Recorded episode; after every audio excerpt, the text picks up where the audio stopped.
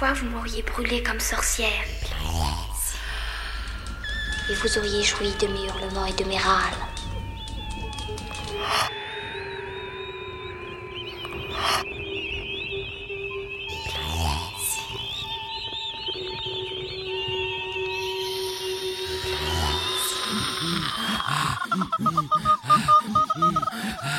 Émancipation, incantation, transgression. Hmm. Plaisir, anatomie. Un cycle de Claire Serre et Nadège Milsi, une praticienne, une heure en direct. Sur fréquence Paris pluriel. Plaisir Anatomie est un cycle de six émissions dédiées à l'écoute de nos plaisirs. Un temps d'antenne inédit pour incarner les plaisirs que l'on fabrique plutôt que ceux qui nous consomment. Le corps, du point de vue des femmes, nous sert ici de fil conducteur pour cheminer sur les ondes et faire entendre la place que tient le plaisir dans notre société. Six praticiennes d'horizons aussi divers que la poésie, le soin, le porno, la recherche, l'activisme, s'emparent du micro pour une heure de rencontre et de vibrations sonores. De la bouche au cœur, du ventre au sexe, des jambes à la tête, mettons-nous à l'écoute de cette si fine fréquence. Hmm. Une clé pour se réapproprier son corps et son devenir femme. Alors plutôt que d'en parler, on passe à la pratique, au performatif, avec la voix comme outil de partage de nos sensations. C'est parti Bonne écoute. Tu t'es fait plaisir ou pas? Allez, c'est la Six Sisters. Ici et maintenant, c'est la dernière émission du cycle Plaisir Anatomie. Ce soir, on parle de notre terra incognita. Le corps comme espace. Et oui, c'est la dernière émission. Et depuis le début du cycle, on a suivi un chemin de corps. On est d'abord entré par la bouche, On est descendu jusqu'au cœur, puis jusqu'au ventre. encore un peu plus vers le sexe. Et on a atterri sur nos jambes, nos pieds. Et ce soir, c'est cet ensemble qui se déplace. On continue le chemin. Mais pour aller où? Et comment? De la chambre à soi au jardin imaginaire, imaginé. On a écouté cette si fine fréquence, l'intimité du pouls, la pulsation du désir La, La- pensée en chair, en chair, les berceuses et les doutes. des plaisirs, des déplaisirs. Tout ça, c'est l'anatomie de la terra incognita. Notre territoire sensible. Entre discipline, normes et dénégation de nos corps, Des corps privés d'espace, des corps dits indignes, ceux d'au-delà des genres, où et comment trouver un espace de sensation à nous? comment se le réapproprier? Et, surtout, comment le, partager. On écoute ce soir, une fois encore, cet espace profondément politique. Alors d'abord, partons de l'espace radiophonique. Et oui, l'espace. Espace. La répétition est volontaire. C'est pas une erreur d'écriture. L'espace radiophonique. Allez, on y va. On part de là, De là, bah de là où on est, quoi. bah ouais, de notre studio mobile, De nos micros, de nos corps radio. radio. On vous fait écouter notre petite spécialité préférée, nos micro-trottoirs, ces endroits multiples d'expressions subjectives. Et c'est l'heure, c'est le moment de notre bouquet des plaisirs. C'est quoi ton lieu pour te faire plaisir, toi? Où est-ce que tu te fais du bien, toi? Moi, le lieu euh, où je veux, si je veux vraiment me faire très très plaisir, c'est euh, dans tes bras.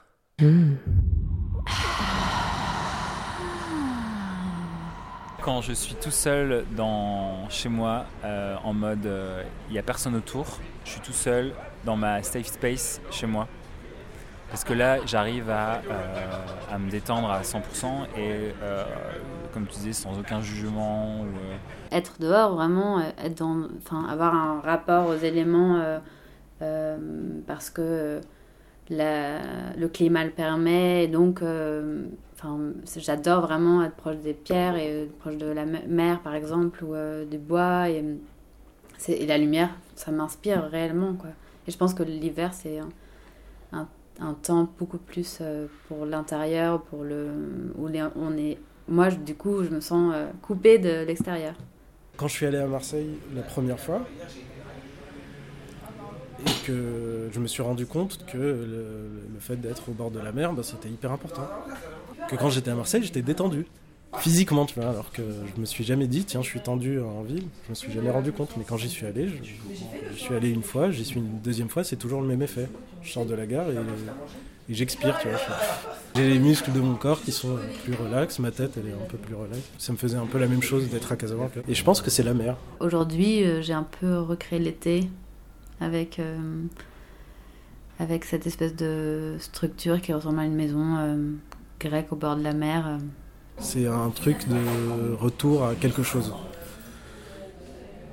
Enfin, que moi j'ai toujours connu et qui m'a. Enfin, mon, en fait, c'est mon environnement. C'est juste l'environnement normal. Et tu c'est comme être un peu perdu et te dire au moins t'es es là, t'es chez toi ou t'es es en terrain connu. La mer est là, là, le soleil est là des sortes de réflexes anciens dans lesquels j'ai vécu euh, la moitié de ma vie, tu vois. Être à Marseille et, aller dans une euh, boulangerie ou un resto et parler euh, marocain, par exemple, ça me semble naturel. Alors qu'à Paris, je le ferai jamais. Même si je sais que le propriétaire est marocain qui peut tous. Enfin, tu vois, sont.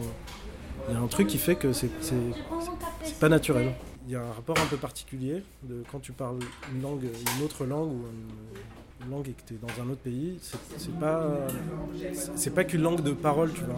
Ça véhicule une place, ça véhicule. Et en plus à Marseille, c'est même pas des Marocains, c'est genre des Algériens. Je sais déjà qu'il y a des incompréhensions, mais il n'y a pas de, il y a, je sais pas, c'est détendu. C'est vraiment le, le terme, c'est vraiment ça, détendu. Donc je vais dans un endroit où il y a un grand lac, où il y a... Il faut qu'il y ait de l'eau, mais pas de l'eau non plus trop sauvage. Une sorte d'eau un peu apaisante, où il y a un rivage euh, avec une transparence. Et puis, euh, ça peut être une petite rivière sinon. Un lac avec une rivière qui arrive dans le lac. Et à la fois, il y a de l'espace. Il y a une grande plaine où il y a une montagne en face. C'est un, lieu imaginaire euh, dans lequel je, retourne souvent et il se modifie, il se transforme au fil du temps.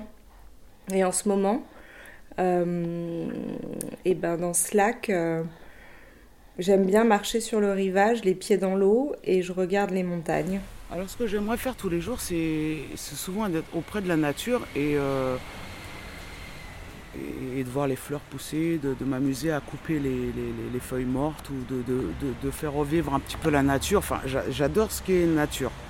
Et je suis sûr qu'à Montreuil, c'est pas trop.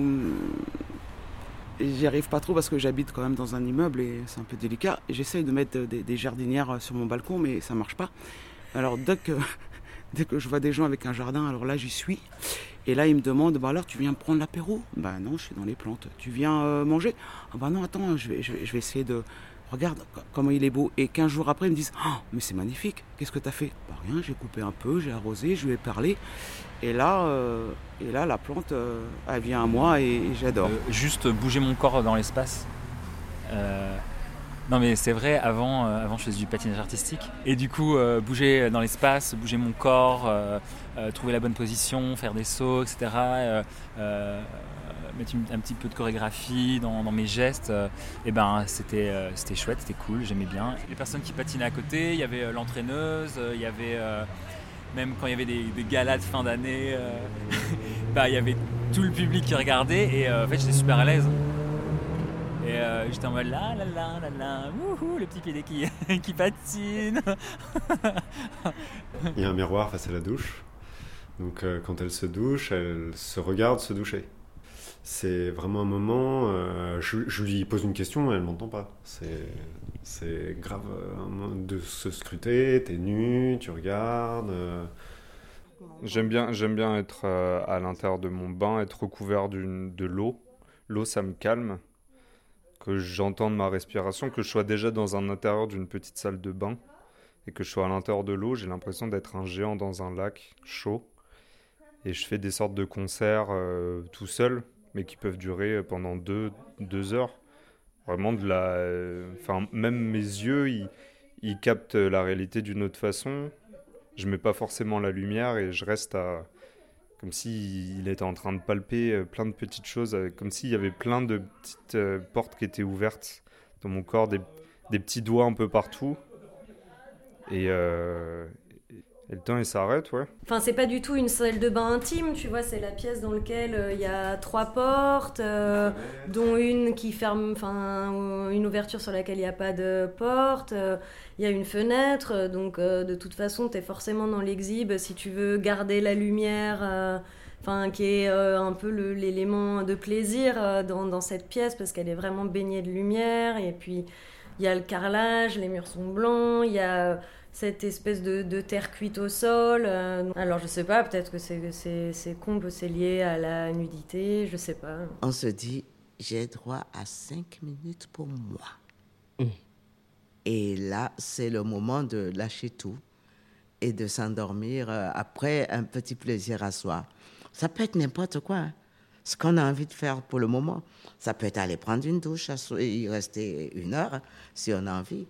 Ça peut être euh, ben, manger un bonbon ou une cuillère de miel.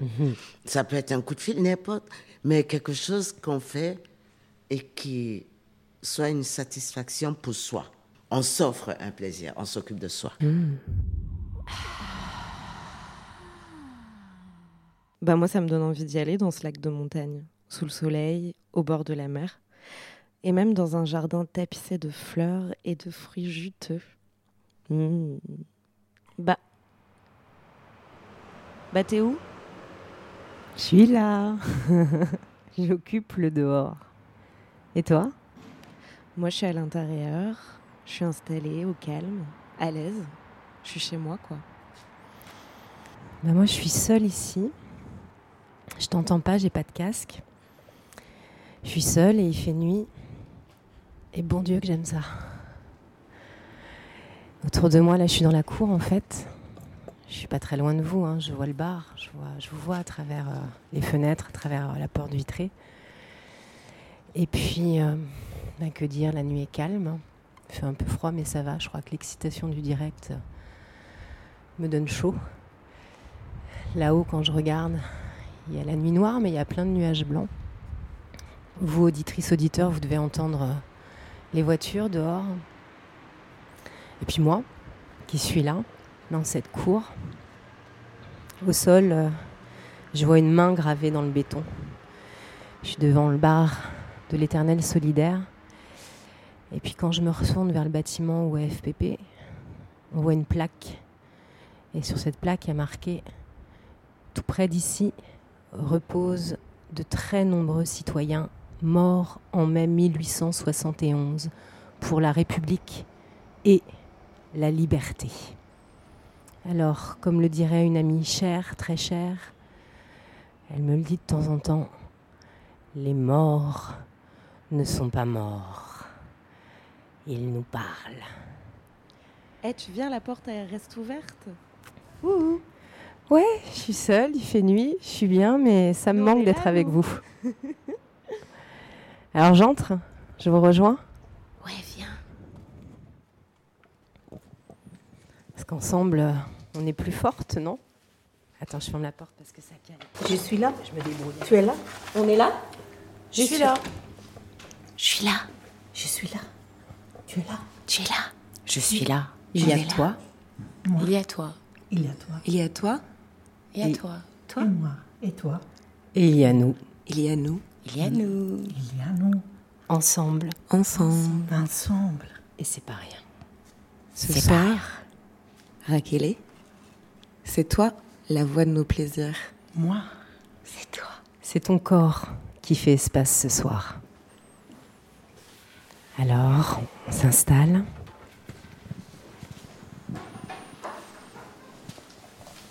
Dans mes recherches, je me suis d'abord interrogée sur comment le corps pouvait rentrer en relation avec l'espace. Ensuite, sur l'idée du corps comme un espace en lui-même. Le corps que pouvait devenir un outil de transgression de normes sociales dans l'espace public. Mon terrain en immersion prévoyait ma participation à des ateliers.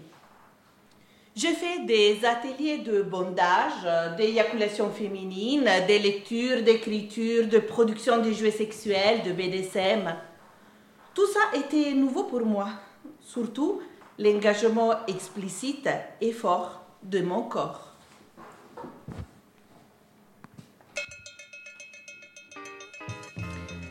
Premier atelier pratique d'éjaculation féminine, mars 2015. Diana Torres, pornoterrorista, explique que l'éjaculation féminine concerne toutes les personnes qui possèdent une glande de Skene, renommée par les activistes anarcha-glande. Il faut d'abord en connaître l'existence pour ensuite pouvoir la solliciter et provoquer l'éjaculation. À l'exposé oral était accompagné des indications détaillées pour d'abord trouver et ensuite solliciter la glande, fait suite la proposition de passer à la pratique. Nous étions une vingtaine à nous lever de nos chaises et à monter l'escalier qui nous aurait conduit vers une terre inconnue, celle de notre corps. Le squirting est une pratique de libération du corps de l'oppression patriarcale et de l'effacement du plaisir. Il suffit de solliciter l'anarcha-glande. C'est la première fois que nous animons un atelier pratique, donc euh, je ne sais pas bien ce qu'on va faire. Mais euh, si vous êtes arrivé jusqu'à là, peut-être que vous devrez commencer par enlever vos culottes. Voilà des gants et du lubrifiant. Vous pouvez essayer toute seule ou en binôme. On pourra aussi faire une démonstration collective. Est-ce que il y a une personne volontaire?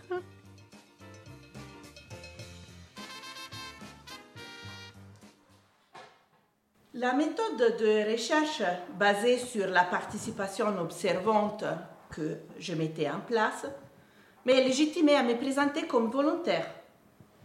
Mon terrain a donc permis à mon corps de faire des expériences sans questionner la place de mon désir, de dépasser la gêne de la pudeur, car n'est pas évident de éjaculer devant tout le monde, surtout quand deux heures avant, tu ignorais l'existence d'une glande dont la seule vocation est l'éjaculation. Courage. Le courage est le résultat d'un processus, d'un empowerment qui a des moments et des espaces privilégiés, comme c'est le cas des ateliers. L'atelier, dans le contexte féministe, transféministe, est un espace de création de relations un espace bienveillant où euh, le corps individuel peut se transformer en corps collectif. Ce processus rend alors possible de trouver le courage de oser. Et pour moi, en tant qu'enseignant-chercheur à l'université, oser signifie m'autoriser à restituer le travail scientifique autrement.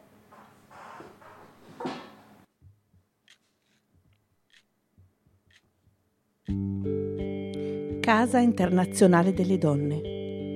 Soirée de clôture du cycle de séminaire Queer Yourself. Rome, 18 mai 2012.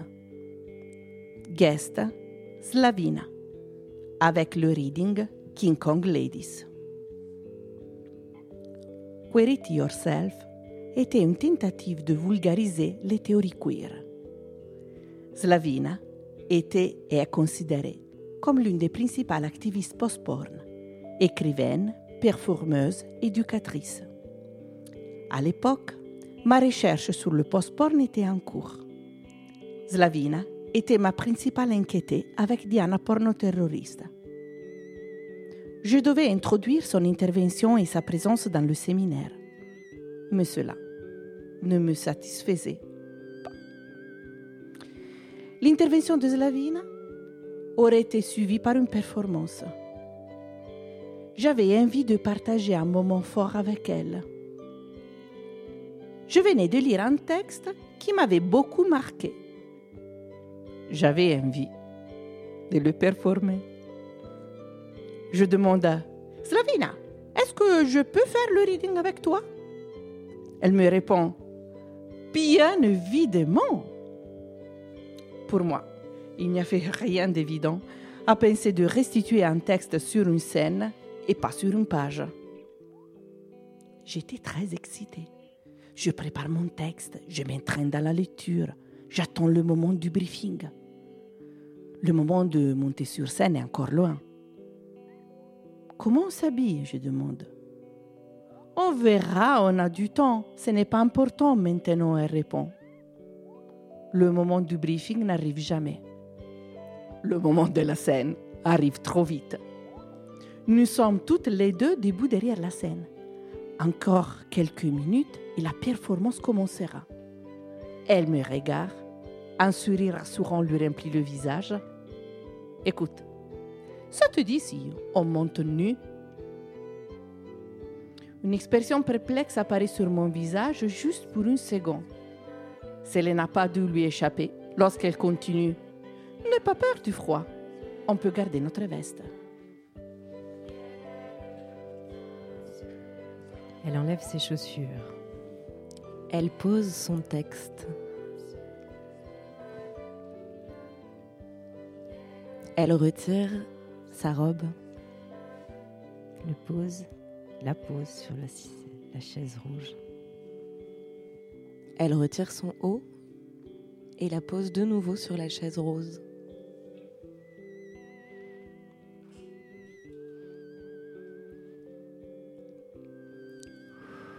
Elle enlève son collant et ses chaussettes. Et les pose sur la chaise rouge. C'est parti, elle enlève sa culotte. Clac. Et retire son dernier haut. Raquel est nue. Elle reprend son casque et son texte et elle se met face au micro. Je monte sur scène avec elle. Je commence à lire mon texte. Je découvre que la nudité publique peut être empowering. Je découvre que mon corps est fort. Je sens le corps doux dans le terrain. Je comprends qu'il est possible de queeriser la recherche, de la libérer de l'injonction du papier imprimé, de lui donner son corps.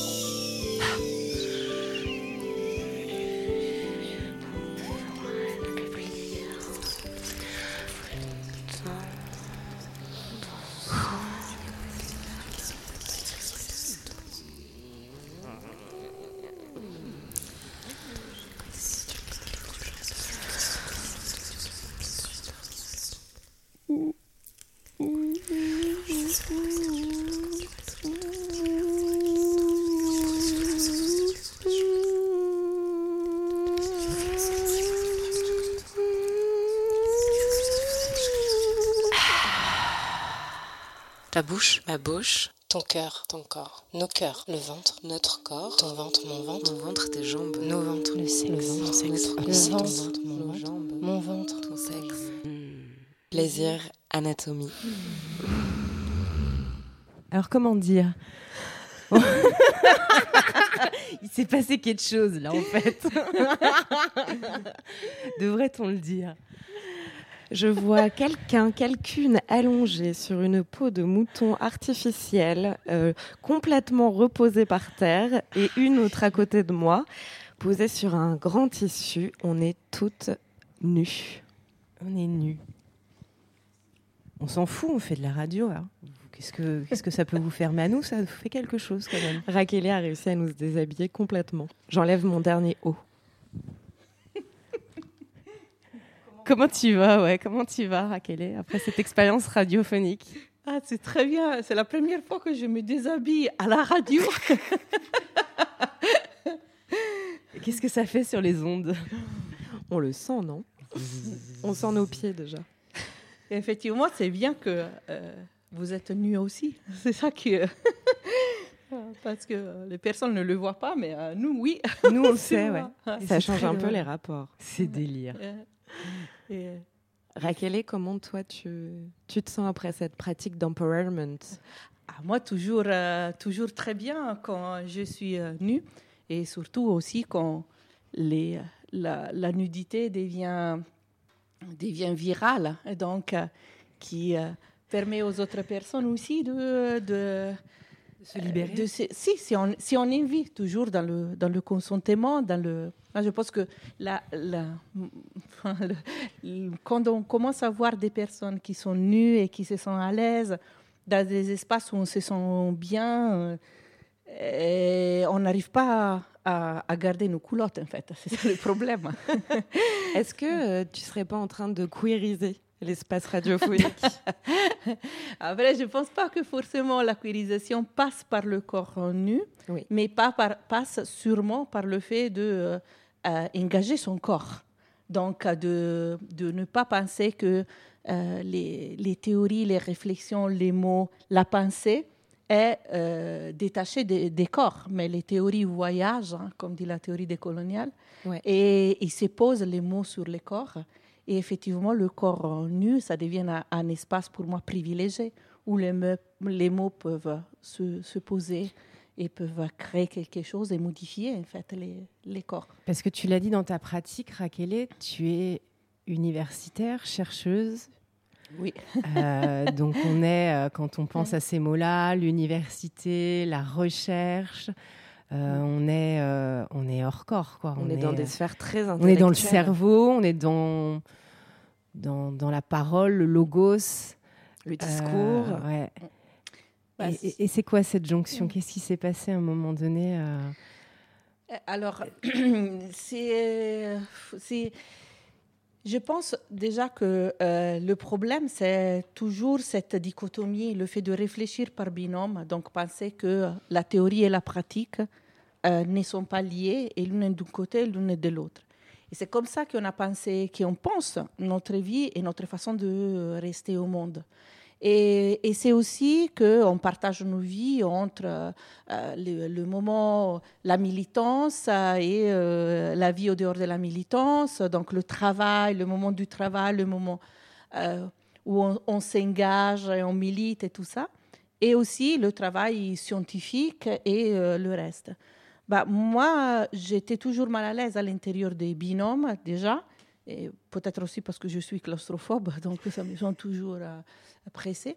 Et, et puis parce que, en fait, les, ces genres de, de, de binômes, de dichotomies, euh, nous portent à, à- à adapter nos comportements selon ce que les personnes euh, et la société pensent qu'on doit faire dans un certain espace. Et si tu ne le fais pas, tu es euh, considéré out of place ou à côté de la plaque, on peut dire.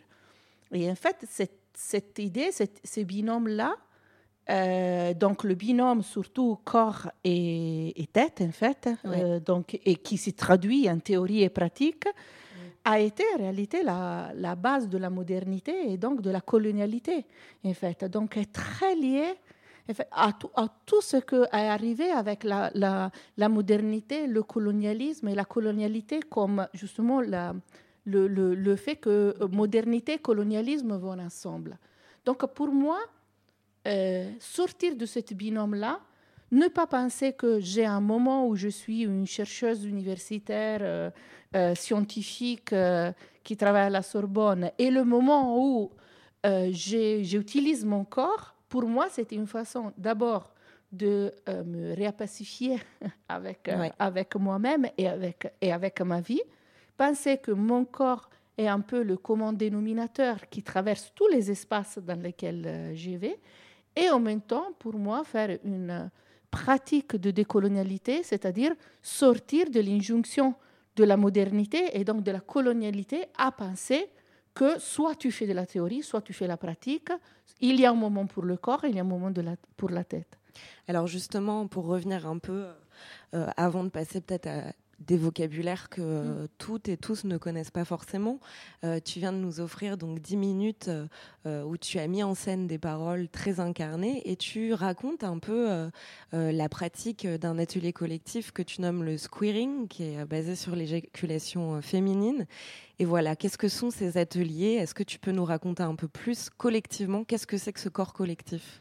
Alors voilà, l'atelier, pour moi, en tant que chercheuse, était justement la, concrétisation matérielle euh, de, de, la théorie. C'est-à-dire que euh, l'atelier a été pour moi une façon d'expérimenter ce que j'allais étudier. Donc moi, j'ai travaillé sur le post-porn, qui est une euh, dire un mouvement artistique euh, politique euh, qui commence à se développer beaucoup dans les, les années 2000 et en Europe, Amérique latine et, aux États-Unis.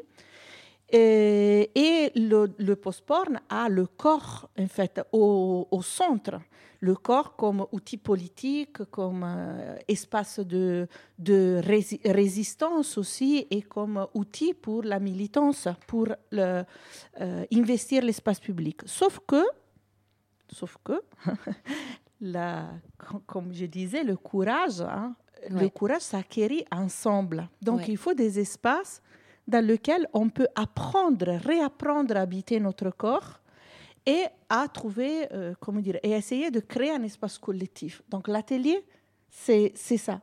Et donc j'ai commencé dans ma pratique de recherche à faire les ateliers et théoriquement, j'aurais dû euh, quand même rester un peu distancié, euh, regarder et tout un peu en hauteur? Un peu en hauteur, c'est ça que on devrait faire en tant qu'académicien. on nous apprend à être, à regarder tout le monde, le, monde de en haut en bas.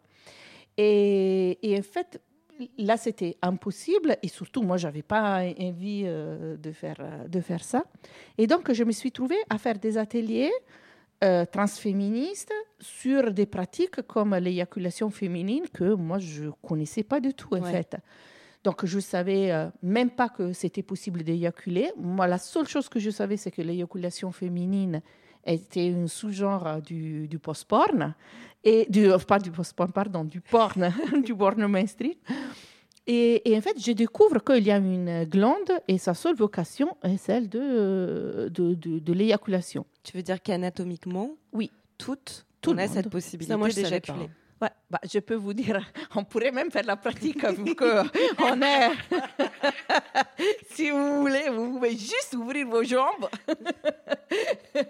prendre deux doigts, ouais. les, les euh, comment dire, euh, comment on dit à la radio Les introduire Les introduire, voilà.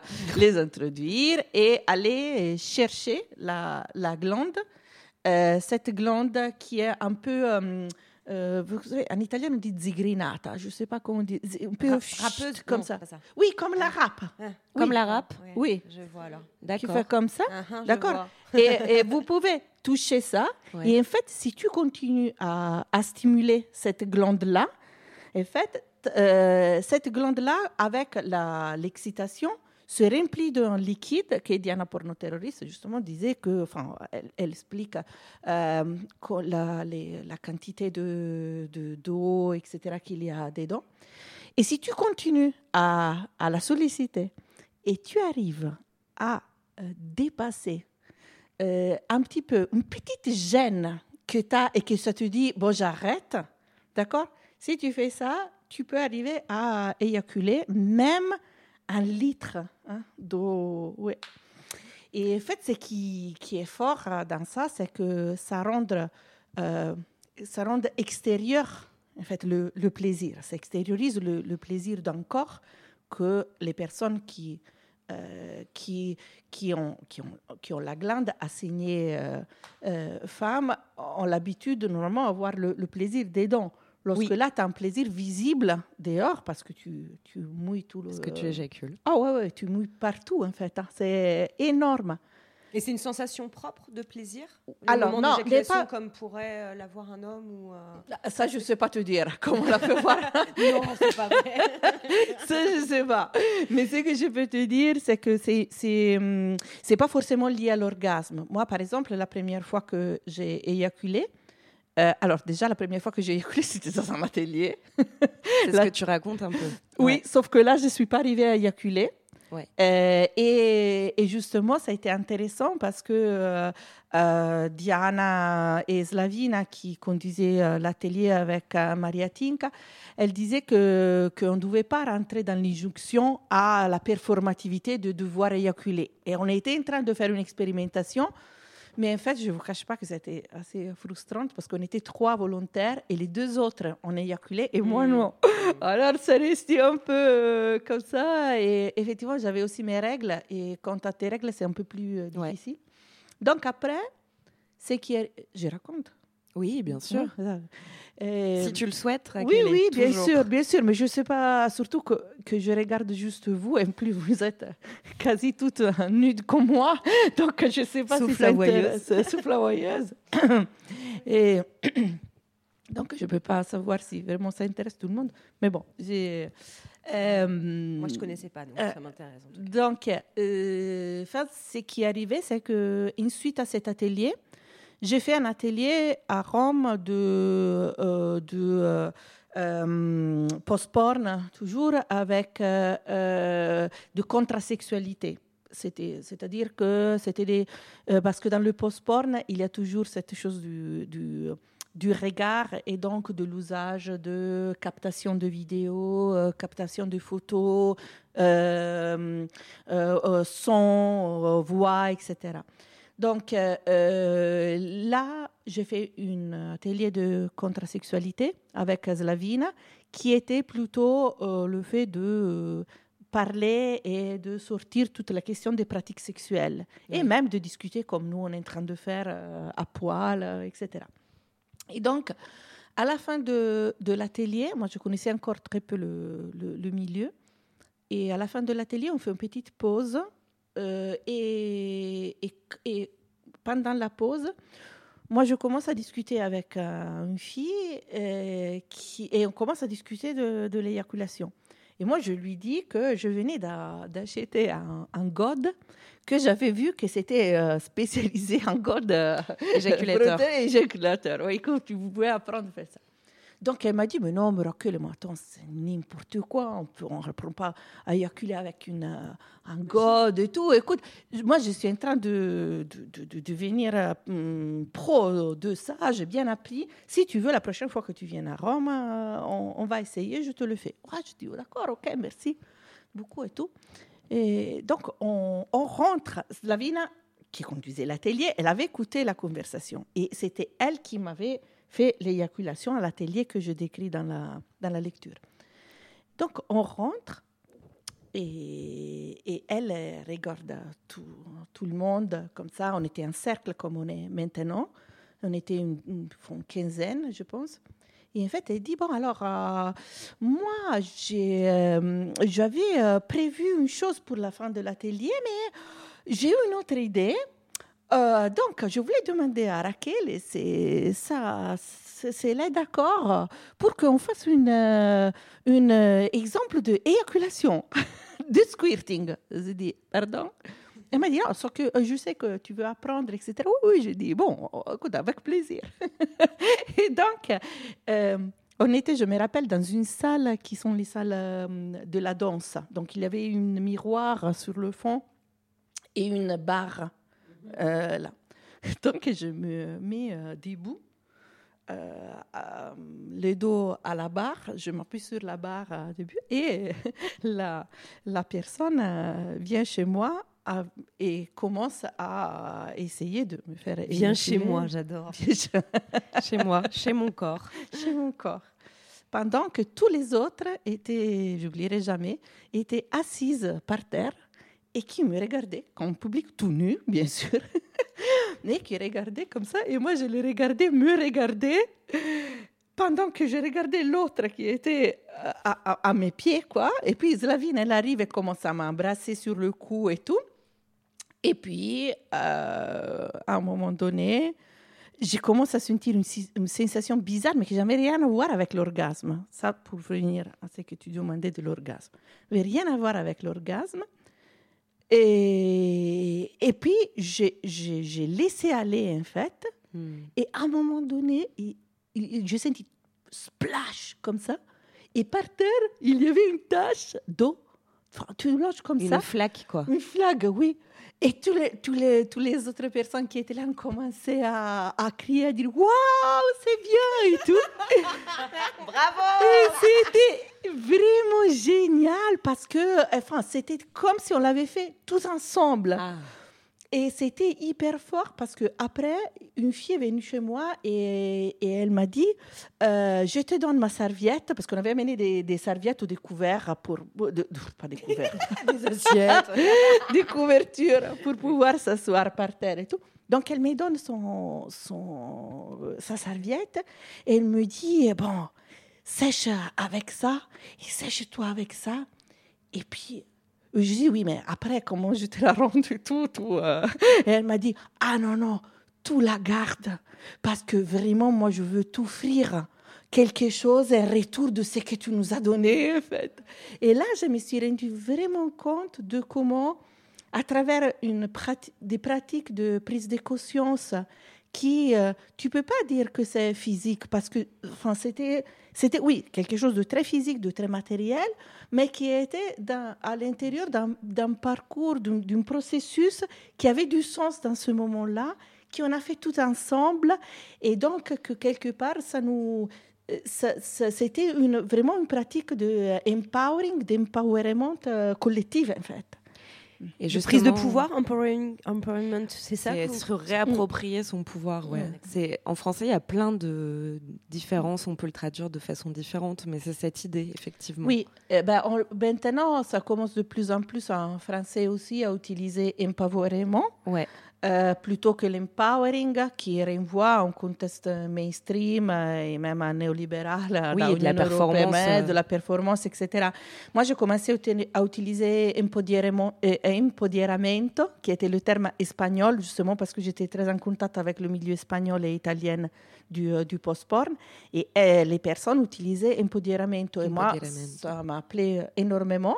On a commencé à utiliser en italien et puis on a vu que dans la traduction d'un livre de Bellux euh, qui s'appelle Elogio del Margine du euh, 1998 en italien, non, euh, euh, oui, 98 en, en italien.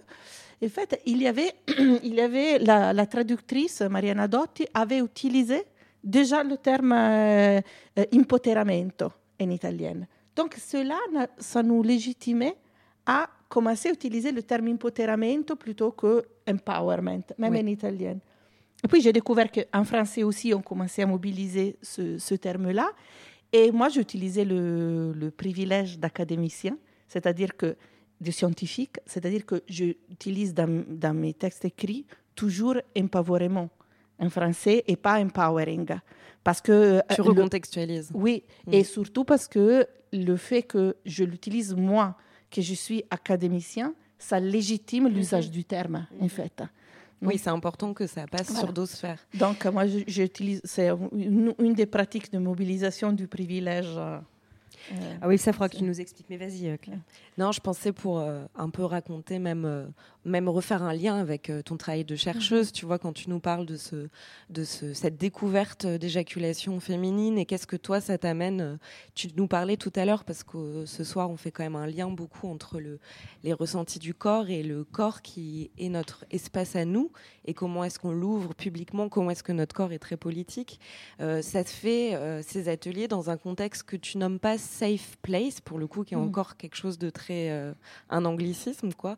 Mais euh, justement, tu parles de- d'espace bienveillant. Est-ce que Mm. tu peux raconter un peu. euh, Oui, en fait, c'est pas moi qui parle d'espace bienveillant. Je prends le terme de Chaprieur, qui est une personne euh, euh, qui a fait une thèse de doctorat sur les espaces euh, queer entre Paris et, et Montréal, et qui utilise le terme euh, espace bienveillant pour dire que euh, le- le- l'espace safe ou l'espace euh, sécurisé, voilà, Sécurisé, plutôt. euh, ne ne- n'existe pas, n'existe pas parce que euh, aucun espace peut être euh, épargné de dynamique, en fait, de pouvoir, donc des dynamiques risques. de violence, des risques, etc. Donc, euh, espace bienveillant, ça permet de, déjà d'introduire euh, le fait que euh, l'espace se produit avec les personnes qui sont là, à un moment précis. Donc, l'espace, déjà, la, question, c'est que on est souvent habitué à penser l'espace comme une arrière-scène, un peu comme un théâtre, non? Lorsque l'espace est un producteur de signification, un reproducteur des normes sociales, etc. Et, nos comportements et ce qu'on va faire dans l'espace, en particulier dans l'espace public, mais pas seulement, euh, est l'interaction entre nous, l'espace, euh, etc. Donc, l'espace bienveillant, on peut le créer partout, en fait, avec un, un processus de conscientisation, de prise de conscience, un processus collectif, de fait de dire, on essaie de faire de ce moment-là, en fait, un espace dans lequel euh, on a une ouverture, une écoute vers l'autre, une recherche du consentement, dans lequel on peut aussi faire des choses maladroites, parce qu'on les fait toujours les maladroites, mais toujours dans l'idée que euh, on est là dans une perspective de, du care, de prendre soin en fait des autres et de soi-même aussi, hein, parce que le, corps D'abord, c'est le, tien, hein, donc il faut prendre soin de, son corps comme un espace, comme le premier espace, une première échelle d'espace pour pouvoir euh, prendre soin des autres et du monde. Quoi. Et, tu disais aussi, euh, quand on, discutait avant l'émission, que cet espace dit sécurisé ou safe en anglais, c'est aussi un autre endroit d'enfermement. Alors que dans le concept d'espace ou de lieu bienveillant ou d'endroit bienveillant, il y a cette notion d'ouverture. Mm de circulation et de liberté mm. Alors moi, je, pense que euh, la question, c'est justement que quand on, pense à un espace safe, euh, on imagine hein, plutôt, euh, n'est pas vraiment comme ça, mais on imagine un espace fermé, justement parce que à l'extérieur, tout est en danger. Alors, moi, je pense, ce qui, qui je trouve très intéressant dans les ateliers, justement, c'est qu'un atelier, peut être un espace, par exemple, une non-mixité choisie, hein, donc euh, personne racisée, personne, euh, euh, euh femme cisgenre, trans, etc. Donc à chaque fois que tu fais un atelier, tu choisis la non-mixité parce que la non-mixité est un outil politique. La non-mixité affichée dans un espace, ça permet de donner matérialité à travers les corps qui sont là au parcours des différentes personnes et au traumatisme, aux expériences, etc., et de les partager. D'accord Donc, euh, mais hmm, dans l'idée que euh, ne, suffit pas être une non-mixité pour forcément laisser dehors toutes les dynamiques de pouvoir et de domination. Alors, tu dis d'abord, je fais un espace et nos mixités, euh, je ne sais pas moi, personnes qui se sont déjà mis à poil. Hein. donc, on discute de notre, notre, notre sensation, qu'est-ce que nous a apporté le fait d'être de la nudité publique, etc. Mais après, on sait qu'il faut faire attention, en fait, par exemple, à qui prend la parole, combien de fois, le temps de parole et tout. Par exemple, là, on n'est pas en train de faire un espace bienveillant parce que c'est moi qui parle tout le temps. Donc, il y a un consentement. Ah, voilà, ok. voilà, la pratique du consentement est à la base. Et, ce qui je trouve intéressant, et moi c'est ça qui me fascine en fait, c'est que comme ça, tu sais que euh, tu es dans un espace ouvert, dans le sens un espace dans lequel les choses peuvent arriver. Et moi, euh, dans ma pratique des espaces et donc dans ma pratique d'étude aussi des, espaces, parce que je suis euh, géographe en fait, et dans ma pratique d'enseignement, j'essaie toujours de partir de l'idée que là où je suis, je peux marquer l'espace d'une certaine façon, mais je dois penser que je dois à un moment donné laisser prise et laisser que les choses arrivent dans un espace. Après, c'est différent si, moi, par exemple, je fais un atelier. Quand je fais un atelier, Slavina m'a appris que tu dois te prendre la responsabilité de ce qui arrive dedans. Donc, euh, oui, tu laisses circuler les choses, tu penses que c'est un espace ouvert, euh, tu ne dois pas forcément tout contrôler, mais tu dois contrôler que chaque personne se sente à l'aise, parce que c'est toi qui rende comment dire, euh, que tu es garante du, fait que euh, les personnes se sentent bien. Les personnes ont confiance en toi. Et donc, il faut prendre ce genre de responsabilité qui n'est pas évident. Cela dit, dans ma pratique quotidienne, qui est à l'intérieur de l'université, dans les espaces de, de, de, la fac, en fait, de l'université, donc pour moi, c'est le premier espace dans lequel mon corps peut agir et mon corps, c'est toujours un corps militante parce que c'est toujours un corps actif, c'est toujours un corps qui veut euh, changer le monde. Peu importe le lieu. Ah, peu importe le et lieu. la forme, quoi. Et la, voilà. Donc c'est un corps que euh, a choisi son camp et pour moi, c'est comment dire euh, la recherche d'une d'une justice sociale et encore au moins encore contre les injustices. Et à l'université, étant un espace institutionnel, euh, bah, bien sûr, c'est un espace dans lequel la, la, violence institutionnelle est incarnée dans l'espace en soi-même. Donc, les murs de l'université euh, transpirent la violence, en fait. Surtout vers les personnes euh, minorisées, ou ce que Paolo Freire ou les, opprimés, en fait, non, qui arrivent. Donc, c'est là pour dire que moi, je sais, j'ai la conscience que mon corps hein, est un corps institutionnel, parce que je suis fonctionnaire public, fonctionnaire d'État. Donc, c'est un corps qui incarne aussi la violence de l'institution à travers certaines pratiques à l'université, la note, le jugement, l'évaluation, la hiérarchie. la hiérarchie, etc. Sauf que si tu prends conscience de ça, tu peux aussi penser à, dans une autre perspective.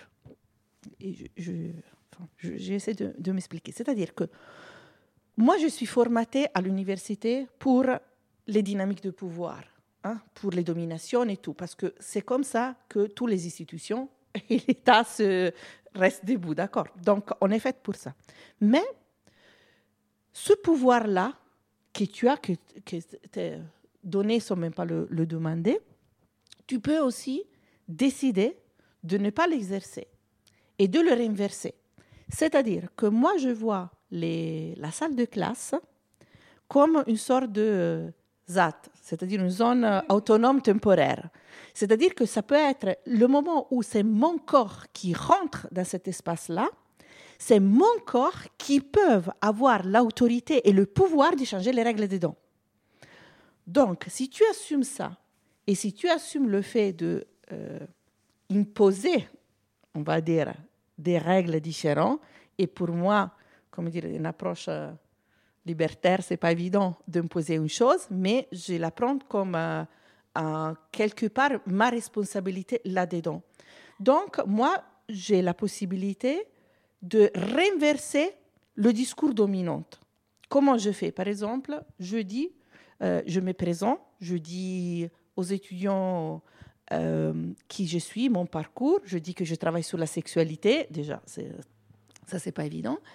Et puis je dis quel type de euh, positionnement euh, théorique j'ai, donc que je fais une géographie euh, libertaire, j'ai une approche de l'épistémologie féministe, anarcho-féministe, transféministe, etc. Chose qui n'est pas évidente dans un cours de géographie à la Sorbonne. Et puis je dis que je suis lesbienne, queer. Alors je vous assure que même si on est en 2020, dès que tu dis lesbienne, il y a l'explosion des murs de l'université. Parce que déjà, on considère justement à l'idée, à l'intérieur de cette idée, que euh, il y a le privé et le public, toujours le binôme, non Qu'on disait au début. Donc ça, bah, ça te concerne, ça ne concerne pas. Ça, c'est une chose privée.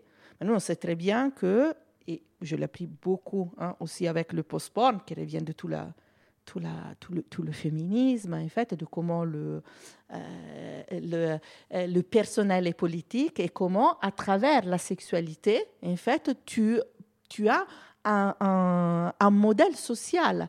Donc, pour moi, le fait de dire lesbienne ne veut pas expliciter mes goûts, goûts euh, sexuels, parce que, franchement, moi, là, c'est la pratique de la sexualité. Pour moi, c'est autre chose. Et et comment dire, et c'est très varié, ça peut être très varié.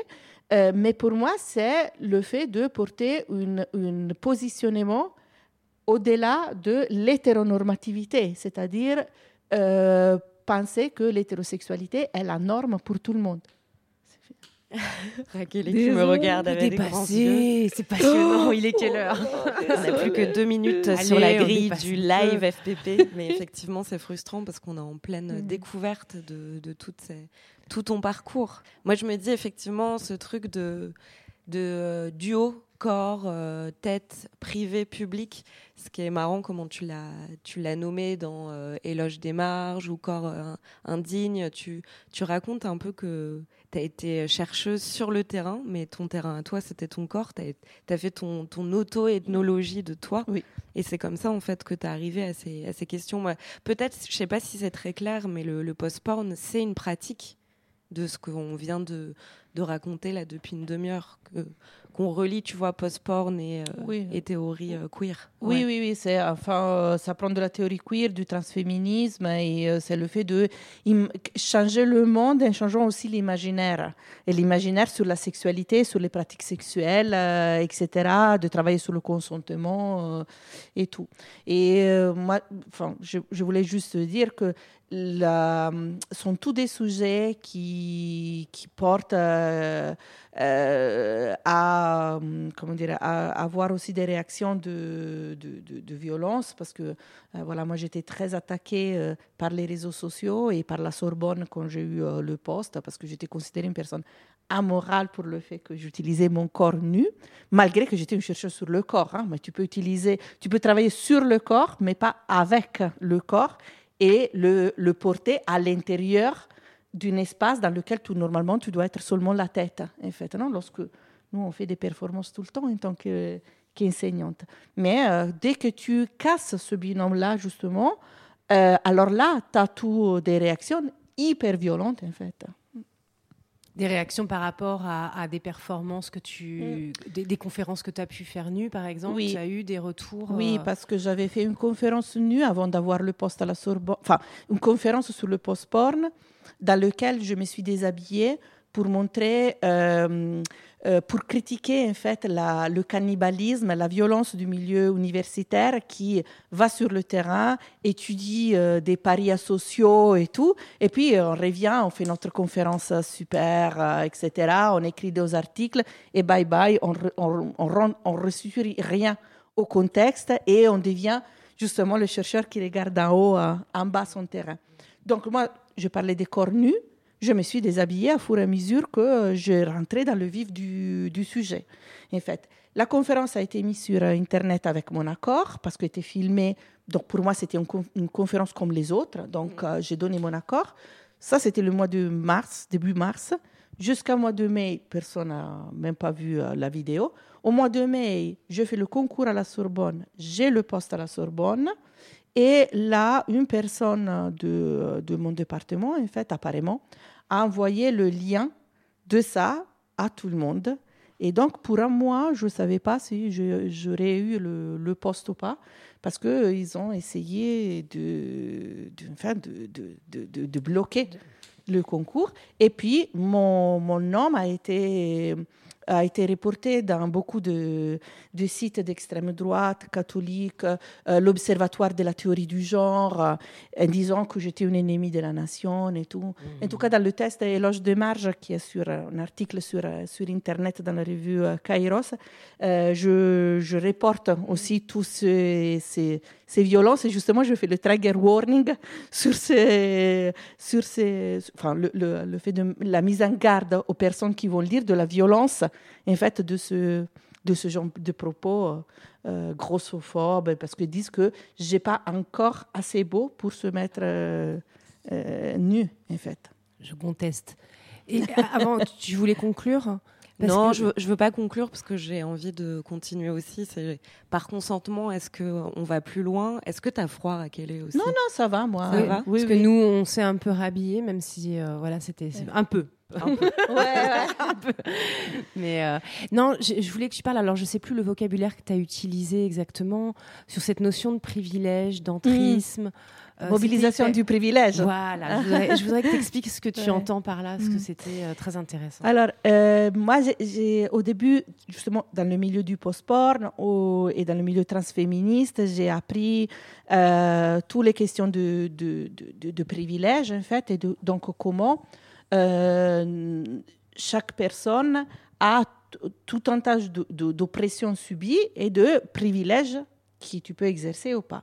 C'est-à-dire, par exemple, dans mon cas, et là, je vous le rep- reporte toujours à la pratique d'enseignement, parce que moi, ce qui m'intéresse, c'est c'est- enfin, de, de la porter dans, dans mon espace du, du- du quotidien, que, donc, que, que c'est ça. Et, et donc, par exemple, dans mon cas, euh, moi, je suis euh, femme, donc théoriquement, catégorie opprimée. Après, je suis lesbienne, donc théoriquement, catégorie opprimée. Je suis blanche, catégorie oppresseuse. D'accord Après, j'ai un, passeport européen, catégorie hyper privilégiée, potentiellement oppresseuse. Hmm. Après, oui, je suis lesbienne, queer, avec euh, pratique euh, sexuelle euh, non normée, mais je suis professeur à la fac. Donc, euh, il y a le washing, tu peux laver en fait la honte hein, euh, du BDSM, par exemple, avec le fait que tu es. surtout la, bah, honte du BDSM, tu ne la lèves pas, mais euh, normalement, tu lèves la honte de, des lesbiennes. Non, c'est pour ça que je, que je le dis. Parce que quand tu dis que tu es lesbienne, euh, ça, ça autorise, ça légitime toutes les personnes qui ne sont pas hétéros, en fait, à, euh, comment dire, à ne pas se sentir une minorité. Parce que moi, mon corps, mon corps, dans un espace universitaire, prend énormément de place vis-à-vis des autres. Donc, moi, mon corps euh, vaut comme 100 hein, et pas un. D'accord. Donc, si moi je dis lesbienne, bah, la personne la plus importante qui a un corps énorme qui occupe tout l'espace n'est pas hétéro-normée, en fait. Donc, ça légitime ça. En plus, qu'est-ce que ça arrive? Ça arrive que si tu, si tu sors ça, et puis tu sors, par exemple, que tu es lesbienne, euh, tu as un statut de travailleuse handicapée, parce que j'ai un corps considéré malade, parce que j'ai- tout un tas de, de, choses qui se sont déclenchées justement à travers toute la violence que j'ai euh, subie euh, par, par, par toutes les, choses que je vous racontais tout à l'heure, la violence institutionnelle, la violence, le cyberharcèlement, et, et puis bon, la mort de ma mère subitaine, etc. Et, et donc, ça m'a porté à déclencher tout un tas de, de maladies, dont la fibromyalgie. Et, hum, et donc, de commencer à avoir encore euh, douloureux, encore. euh, euh, Invalide des fois Oui, invalide. Et, et donc, j'ai le statut de, de travailleuse handicapée. Et, et donc, dès que je sors ça, en fait, cela, petit à petit, légitime toutes les personnes qui font partie des minorités à, euh, comment dire, à ne pas se sentir une minorité, même s'ils sont mino- minoritaires, parce que la question d'être minoritaire ou pas n'est pas question de, nou- de nombre, est question de domination. Il y a un pouvoir, en fait, non? Donc là, du coup, le pouvoir, là, une personne lesbienne, queer, qui se euh, euh, déshabille, euh, mal habillée, non valide, et donc tu, légitimes tout un tas de choses qui normalement ne sont pas légitimes. Là, ça te permet de commencer un discours, de commencer à réfléchir avec les étudiants sur ça. Par exemple, je commence euh, les, cours en demandant à chaque étudiant de dire son prénom et je dis prénom choisi. Tout le monde me regarde comme ça, avec le doute que ce soit un prénom choisi. Je dis alors, vous vous présentez avec votre prénom euh, choisi et votre pronom. Je dis, Madame, pronom, prénom, vous voulez dire? Parce qu'en plus, le fait que je suis italienne, donc du coup, il y a toujours le doute que j'ai. Vous voulez dire prénom? Non, non, non, je dis, je veux dire pronom. Alors, tu leur expliques après, bon, pronom, parce que, bon, moi, je peux vous regarder, vous assigner femme ou homme, mais pas forcément que vous voulez, que vous que vous sentez pas ça. Je vous assure que euh, pour moi, ça suffit que euh, une parce qu'on peut dire, oui, mais combien de personnes il y aura dans une classe qui utilisent un autre pronom? Bon, déjà, il y a. Et puis, ça peut être même une seule personne, au même zéro, mais que tout le monde prenne conscience que tu commences là le travail de transformer cet espace-là en un espace bienveillant. À fur et à mesure que passe le semestre, le temps, hein, tu peux créer un espace de prise de parole parce que tu peux pas à l'université dire aux étudiants, aux étudiantes, ah ouais, euh, vous pouvez parler de ce que vous voulez, oui. Euh, dites-moi vos critiques. Moi, je leur demande de critiquer mon programme et de critiquer moi. Mais attends, tu- après, je me suis rendu compte que tu peux pas leur dire ça parce qu'ils ne te croient pas. Ils posent toujours un piège. D'accord Donc, et, quand je me suis rendu compte de ça, et pas que moi, hein, c'est avec des, deux autres collègues qu'on a mis en place ce qu'on appelle la brigade Scrum, c'est-à-dire sorcière pour un changement radical de l'université merdique. Et en fait, on fait, on fait euh, un travail de prise de conscience de, de ça, non prise de conscience de nous-mêmes et prise de conscience du rapport avec euh, les étudiants et étudiantes pour, euh, comme disait Primo Moroni qui m'a appris la vie, partager les savoirs sans créer les pouvoirs, en fait. Et donc, comme, euh, euh, je, disais, le fait de commencer petit à petit à sortir des choses et à euh, petit à petit libérer la, parole, créer un espace pour que la parole puisse se libérer, bah, c'est un travail à faire et ça dure du temps. Et nous- moi et la brigade Scrum, on le prend de, de la pédagogie de Paulo Freire, qui est la pédagogie de l'émancipation, enfin la pédagogie de la libération, la pédagogie anti-oppressive, et de Bellux, qui est une, euh, féministe afro-américaine qui a été récemment traduite en, français. Et, elle dit, euh, moi, da- dans une salle de classe, euh, moi, je demanderai jamais à mes étudiants et étudiantes de faire quelque chose ou de dire quelque chose que je ne ferai pas. Donc, elle dit, si tu veux créer un espace bienveillant, un espace de libération de la parole à l'intérieur de la salle de classe et parler de tous les sujets qui fâchent, comme, attention, la race, parce que tu ne peux pas parler de ça, parce que bon, l'université est liée à l'idée de l'universalisme français, donc on est tout égaux et tout égal, sauf que on ne l'est pas. D'accord? Donc, euh, et, et ça, ça fait qu'on gomme toutes les différences qui font que euh, on, on a l'idée que certaines réussissent parce qu'ils ont plus de mérite que des autres. Non, non, parce qu'on n'arrive pas à l'université avec le même bagage, avec les mêmes. euh, et, donc cela, ça permet en fait de, de parler de ça, de libérer la parole sur certaines choses et aussi de se positionner euh, en tant qu'enseignante dans une zone qui devient une zone euh, potentiellement vulnérable. Parce que, admettons qu'ils vont euh, parler, dire les choses que je dis ou euh, me prendre en photo pendant que je fais une pratique d'arpentage, qui est une pratique de l'éducation populaire, et que je distribue les papiers mettant pieds nus sur les, les, les tables de l'amphi, chose qui, qui euh, bah, moi, je risque une sanction. D'accord? Mais le fait de risquer une sanction, pour moi, euh, qu'est-ce que tu risques? Dans mon cas, comme moi je suis, et là où je suis, avec un poste en CDI, euh, 44 ans, etc., bah, ce n'est pas ça la bonne question pour moi. C'est une question qui me faiblit. Mais pourquoi me faiblit? Parce que ça m'élève de l'énergie et surtout bloque l'amour qui circule et les énergies qui circulent avec certaines personnes. Parce que moi, je peux être comme ça parce que je sais qu'il y a des autres personnes, je sais que mon corps est un corps individuel, mais qui est partie d'un corps collectif. Et que à chaque, euh, chaque occasion, dans chaque contexte, mon corps peut se réunir avec des autres et après, euh, je prends toute l'énergie qu'il me faut pour après être dans, un autre contexte, toute seule, mais je sais que je ne suis pas seule, en fait.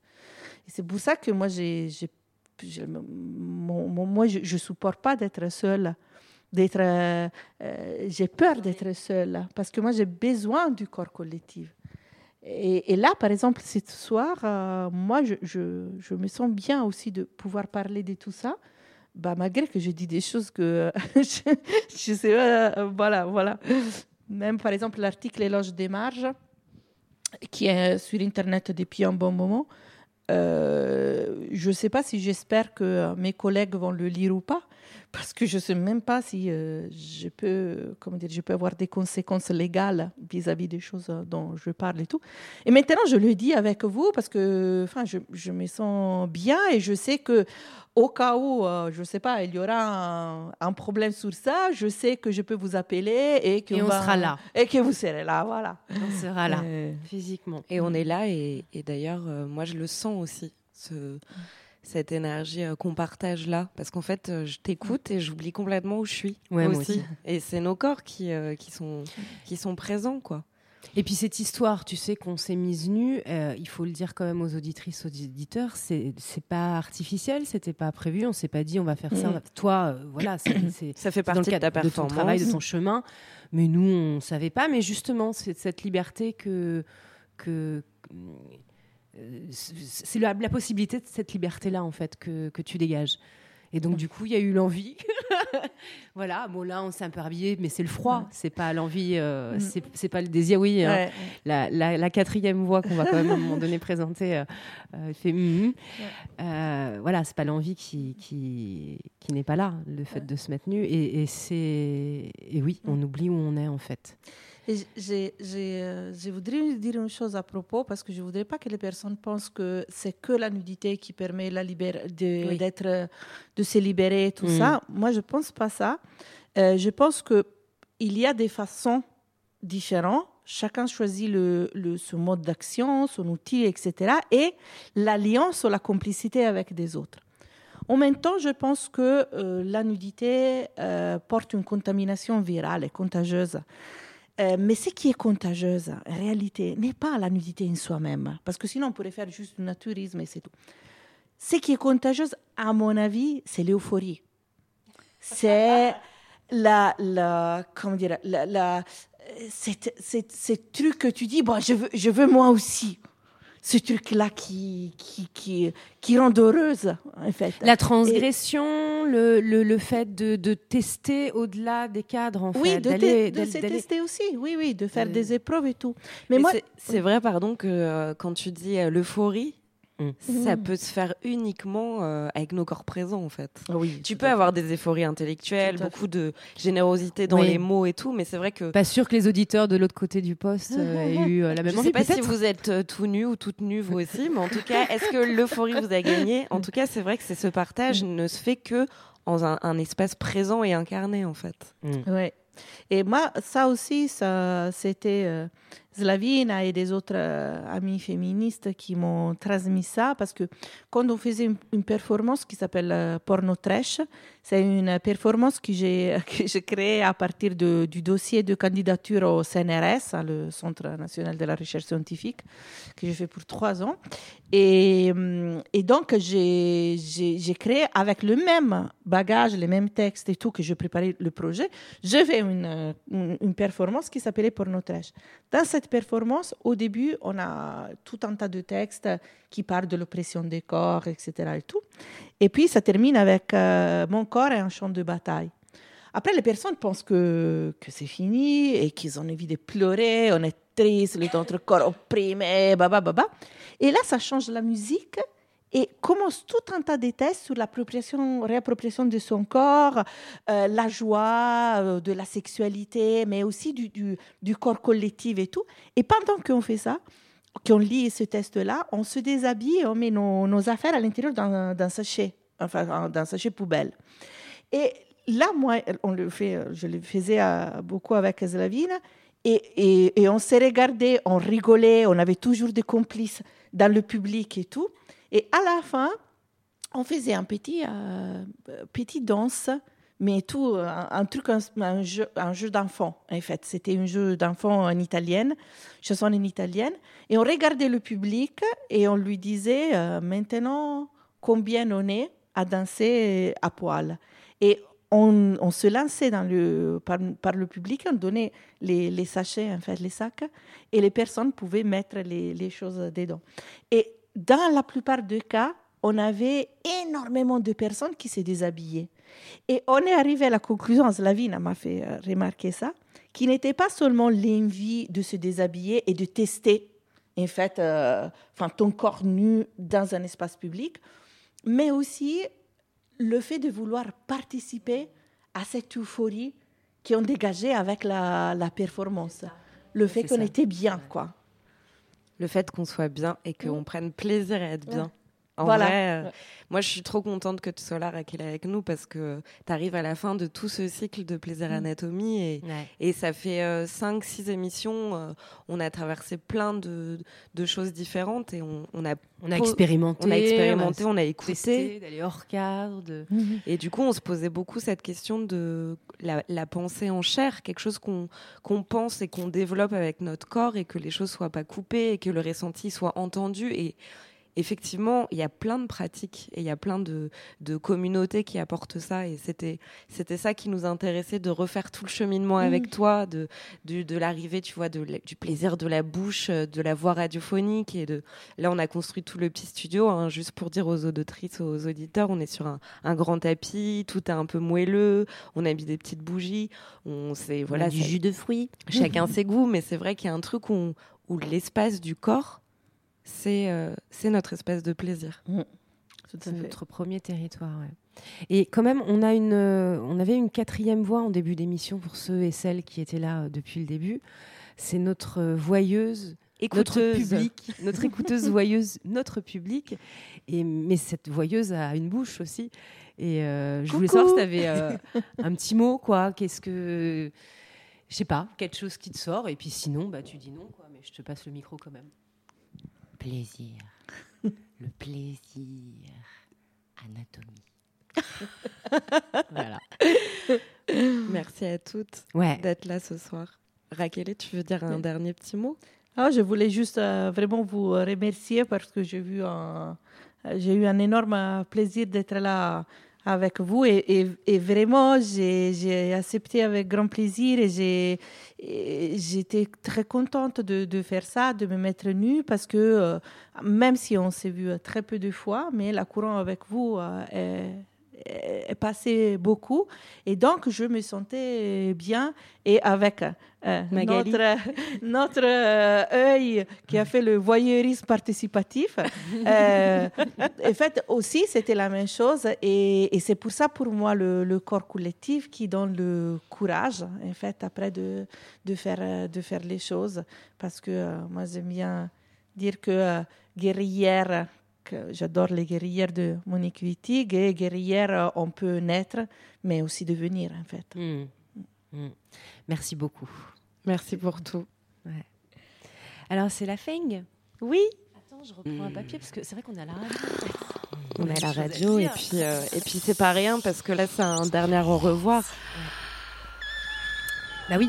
Et puis, si on a pu quand même expérimenter ce cycle, euh, c'est aussi parce qu'il existe des espaces radiophoniques euh, tels que FPP, pas seulement, mais bon, mon petit cœur aime bien FPP. On l'aime beaucoup. Et voilà, c'est quand même un espace où, voilà, c'est assez rare quand même de pouvoir euh, tester des choses. euh, ça fonctionne, ça fonctionne pas. On a été en transformation continuelle presque, ou en tout cas euh, à des moments dans ce cycle. Et, Et on est très contente de l'avoir vécu ça. avec vous. Ouais. Merci pour votre écoute à toutes et tous.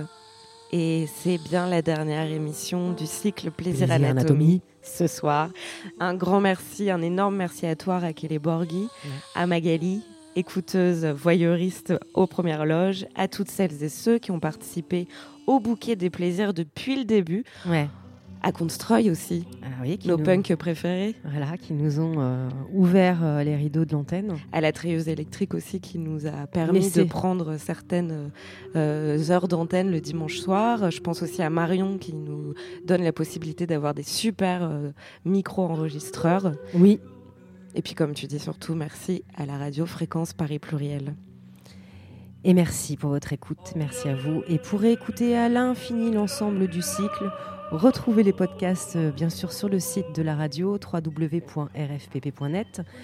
Euh, Mais aussi sur la web radio Station Station à qui on dit merci aussi. Et vous pouvez nous retrouver en totalité en podcast plus classique sur le blog Arte Radio Plaisir Anatomie, c'est avec 3 i et un S en tout cas pour les plaisirs toujours. On se retrouve bientôt in vivo d'ailleurs si vous pouvez, si vous voulez, c'est à la mutinerie. On sera présentes toutes les deux le dimanche 16 février prochain. C'est de 14h à 16h30, c'est un atelier d'écoute et de bruitage qui font plaisir et c'est une invitation de l'atelier du recette. Et surtout, n'hésitez pas à nous écrire pour euh, écrivez-nous. Bah ouais, bah on n'a rien reçu en fait depuis le début. Il faut peut-être pas le dire, mais donc c'est peut-être parce que l'adresse mail est compliquée. Je vais prendre le temps. C'est plaisiranatomie@gmail.com et plaisir donc euh, c'est trois i à la fin et un plaisir. S. Pensez à ça, plaisir et un s parce qu'il y en a plein des plaisirs anatomie.gmail.com. Et, euh, moi, j'étais contente de faire ce cycle-là avec toi. Moi, j'étais trop contente. Moi aussi, je t'embrasse. et on va se faire pour de vrai des bisous après. Ouais, plein de bisous à vous, plein de bisous à, tout le monde, à toutes et tous. Et on vous quitte sur une des plus belles chanteuses euh, existantes, qui est donc euh, Ima Sumak. C'est Chuncho qu'on écoute à l'antenne en ce moment. À bientôt. Salut. Bisous. Ah. Mmh.